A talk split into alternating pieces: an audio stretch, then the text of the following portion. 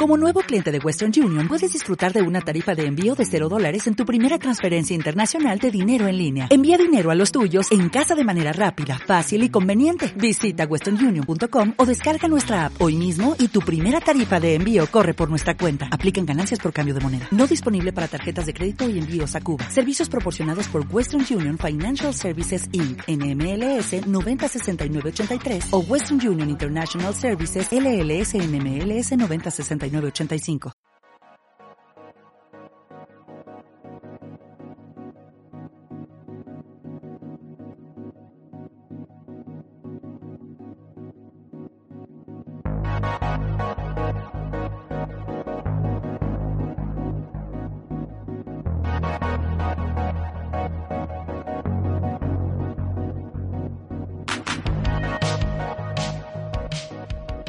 Saludos querida infantería retronáutica y bienvenidos a una nueva entrega de Los Micronautas, el podcast dedicado a aquellos y aquellas que nos ayudáis a que la retardis siga surcando el éter. Como ya sabréis, en Los Micronautas tratamos contenidos pues, más ligeros, más concretos, siempre relacionados con la ciencia ficción, claro.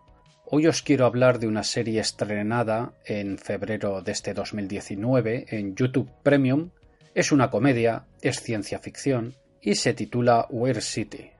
Es una serie de seis episodios de corta duración, de unos 20 minutos, situada en un futuro próximo con ciertos toques de distopía absurda. El escenario de la serie es la ciudad de Weir, que sería algo así como rara, extraña. Una ciudad que está dividida en dos partes, separada por la línea.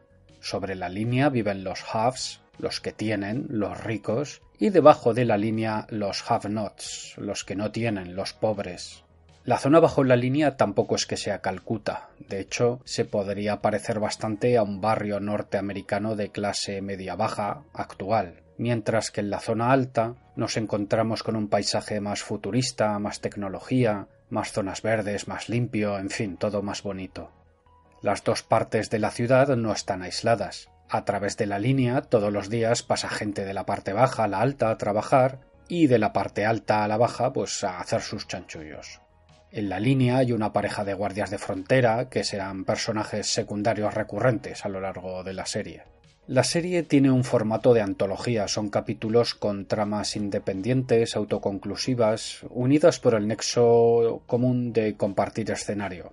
Algunos personajes secundarios, como los que he mencionado antes, pues eh, aparecen varias veces y luego pues algunos running gags, algunos elementos que ah, pululan por la ciudad. Os comento un poco por encima de qué van los capítulos, para que os hagáis una idea.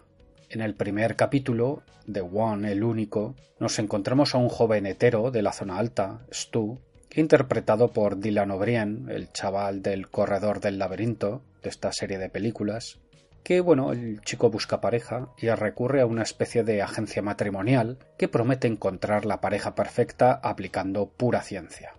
El problema viene eh, que cuando Stu encuentre a su media naranja, este será un señor mayor también hetero, llamado Burt, e interpretado por nuestro querido Ed O'Neill.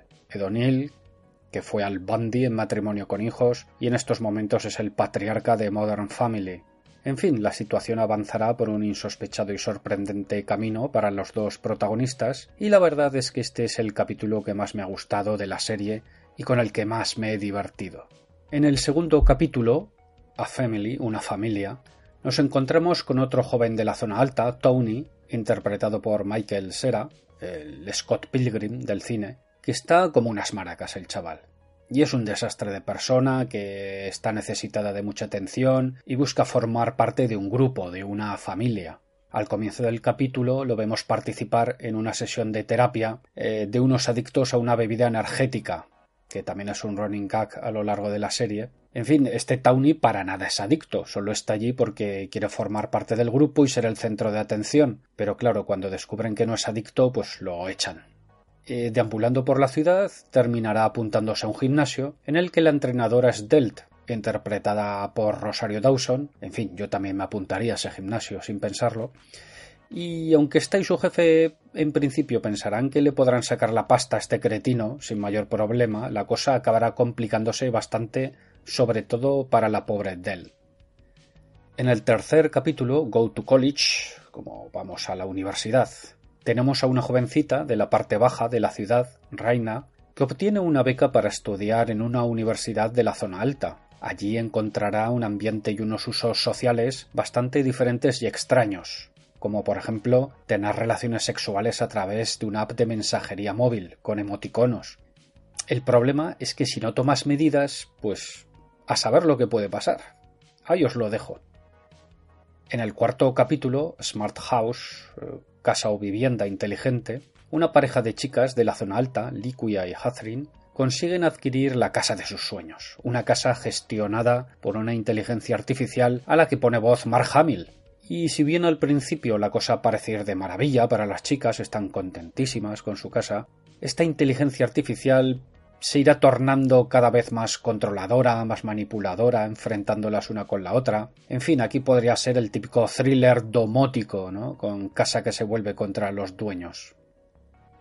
En el quinto capítulo, Jonathan, Mulia, Barsley y Fefani, tenemos a cuatro jóvenes destalentados de la zona alta que llevan una existencia banal, pensando en sus tonterías y, en fin, cuando descubren que ahora está de moda el voluntariado entre los pijos de la zona alta y que sus conocidos están patrocinando a niños de la zona baja, pues ellos deciden ir más allá y adoptar a uno. Pero claro, estos cuatro que son unos cerebros de mosquito no tienen ni idea de cómo hacer nada y mucho menos adoptar un crío y claro que la liarán gorda.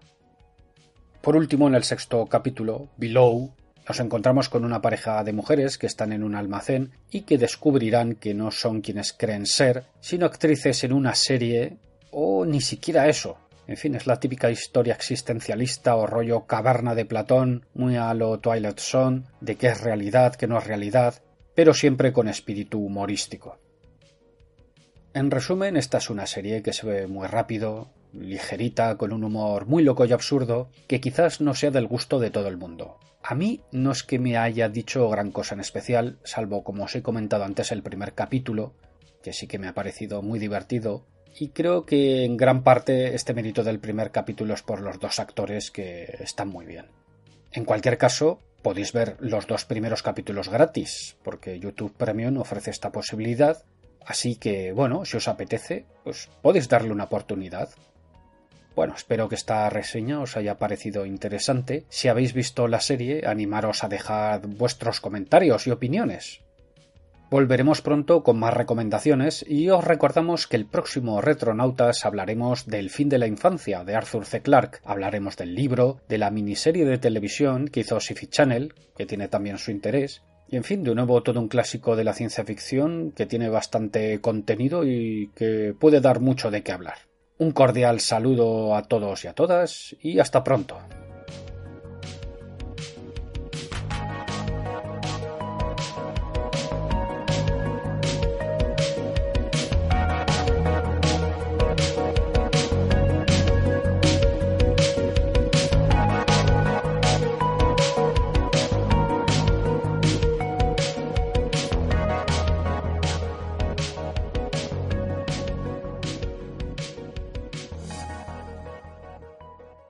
Como nuevo cliente de Western Union, puedes disfrutar de una tarifa de envío de 0 dólares en tu primera transferencia internacional de dinero en línea. Envía dinero a los tuyos en casa de manera rápida, fácil y conveniente. Visita westernunion.com o descarga nuestra app hoy mismo y tu primera tarifa de envío corre por nuestra cuenta. Aplican ganancias por cambio de moneda. No disponible para tarjetas de crédito y envíos a Cuba. Servicios proporcionados por Western Union Financial Services Inc. NMLS 906983 o Western Union International Services LLS NMLS 9069 85